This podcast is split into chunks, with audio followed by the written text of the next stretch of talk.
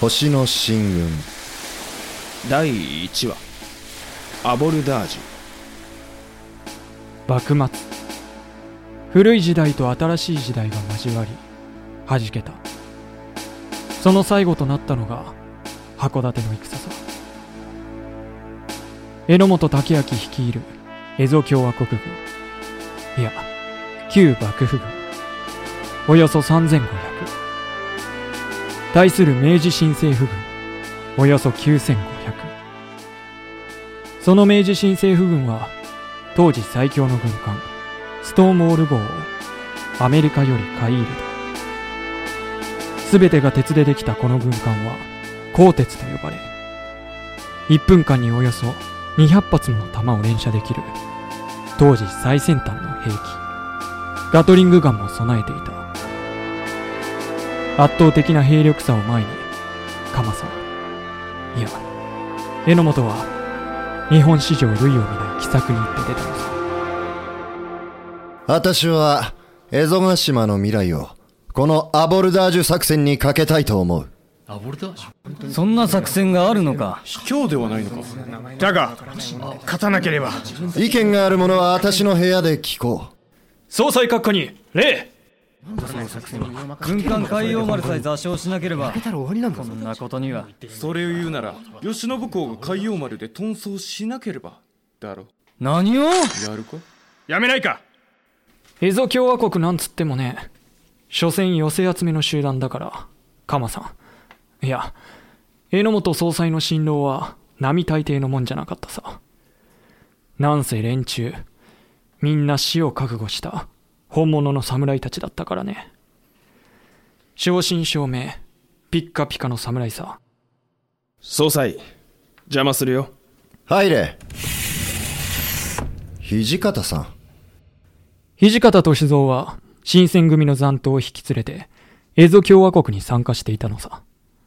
この頃は断髪で様相だったがね。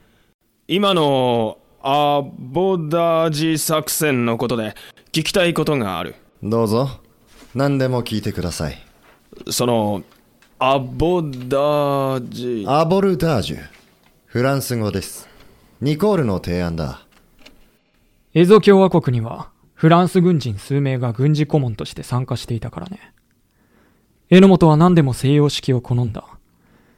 執務室も畳の上に椅子を並べていた中立国の旗を掲げた船で敵の戦艦に近づいて体当たりをするだと。その通り。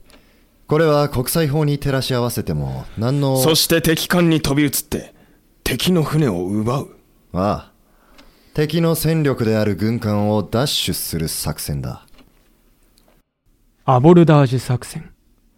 それは当時の国際法で認められた奇襲作戦であった戦争状態にない中立国の旗を立てた軍艦に乗り、奪いたい敵の船に接近する。そして自軍の船を横付けし、敵の軍艦に兵士たちが飛び移り、敵兵を殺して、軍艦を乗っ取って、ま、逃げるという寸法だ。ただし、雪原直前に中立国の旗を下ろし、自分の国の旗に変えなければならない。卑怯ではないのか？卑怯というのは法律にはない。土方君日本は国を開いた開国したのだ。戦争において守るべきことは法律。これだよ。あんたは？土方君海洋丸を覚えているかね？もちろんだ。海洋丸。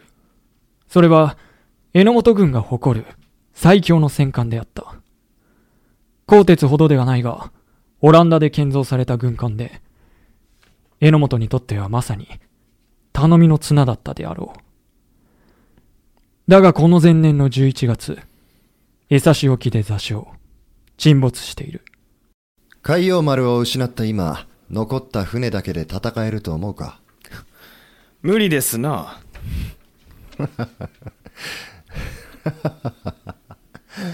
あなたは正直にものを言ってくれる。その通り、このままでは厳しい。だから奪いに行く。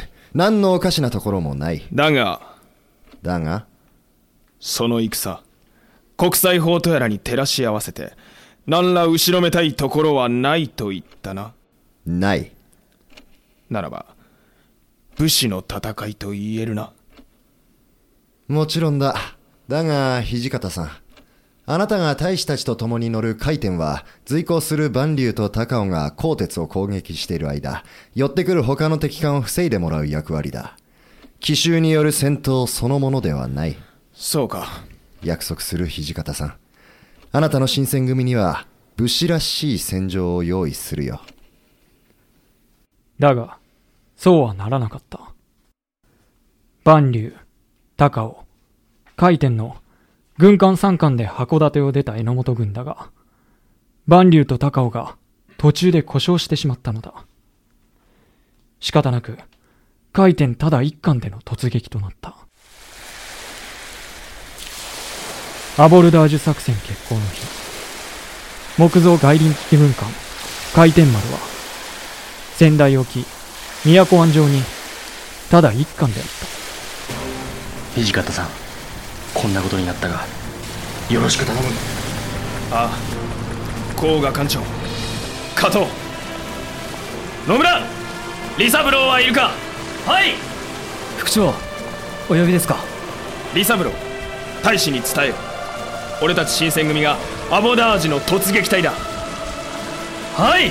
副長元井土方奉行殿。こいつ副長の笑顔。久しぶりです。存分に働け。鋼鉄の化け物を持って帰るぞ。はい。艦長内虎水平線上に鉄艦を目視。全速前進。よろしく候すご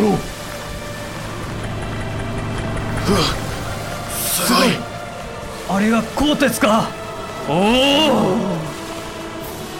鋼鉄はまさに鋼鉄製の鎧を着ているような船だったひるむな。正常期を上げよアメリカ国旗を上げた。作戦とはいえ嫌な気分だ。取りかじいっぱい鋼鉄に横付けする。よし正常期を下ろせ。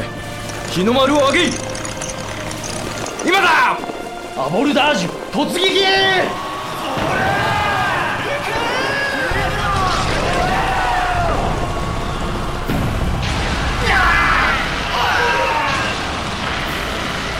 しまった。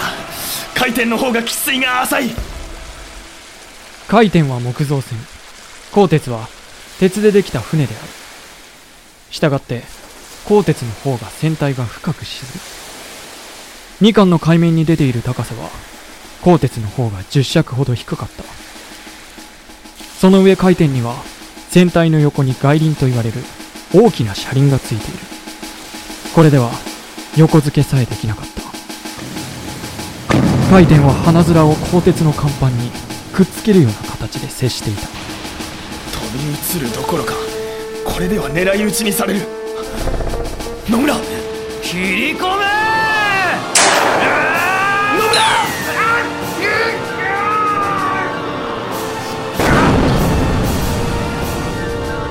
突撃隊の兵士たちはガトリングガンに撃たれあるいは虚しく次々と海に落ちていった。リサブロ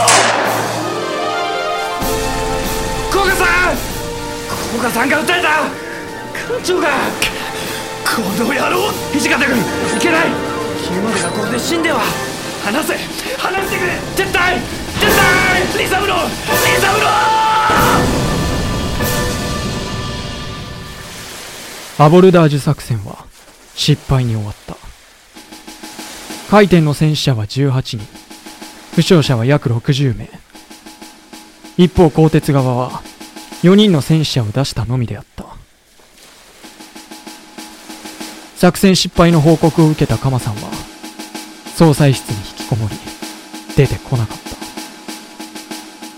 土方らに合わせる顔がなかったのだろう。鎌さん鎌さん俺だよ。松寺入るよ副総裁自らいつもの太郎さんでいいよ私をカマさんと呼んでくれるのも太郎さんだけになっちまったね聞いたよ。アボルダージュは失敗だってね。その通りだ。おっつけ、兵士たちが戻ってくるよ。うん。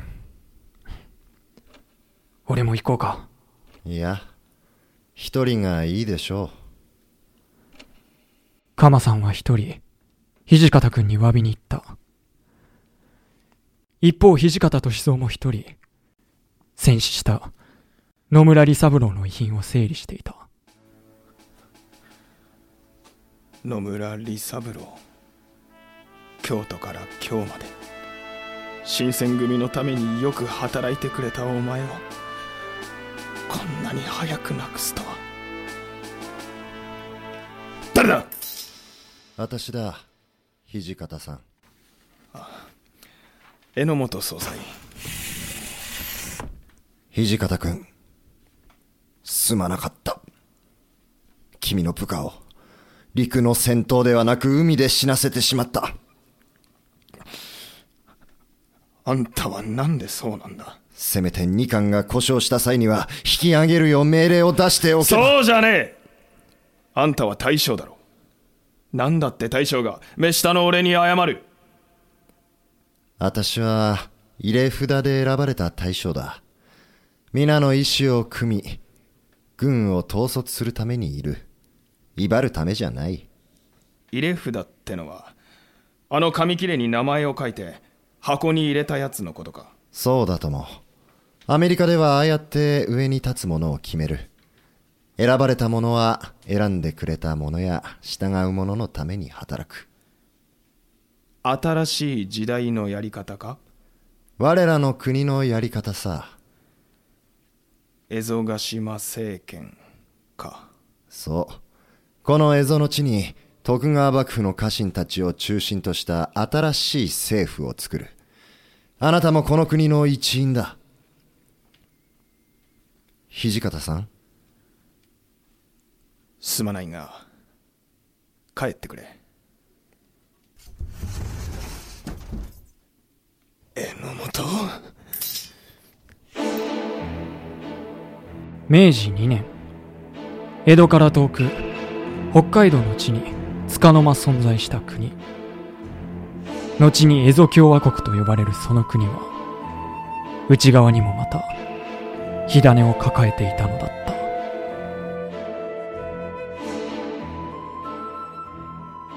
脚本、日野、壮。演出、岡田康。出演、榎本武明、谷沢龍馬、土方歳三田辺正樹松平太郎、斎藤正俊、甲賀源吾浜崎忍野村利三郎平塚蓮。新井育之助山崎賢人。選曲、効果、小、佐古、音楽協力、アマチャ、スタジオ協力、スタッフアネックス、プロデューサー、富山正明、制作、株式会社、ピトパ。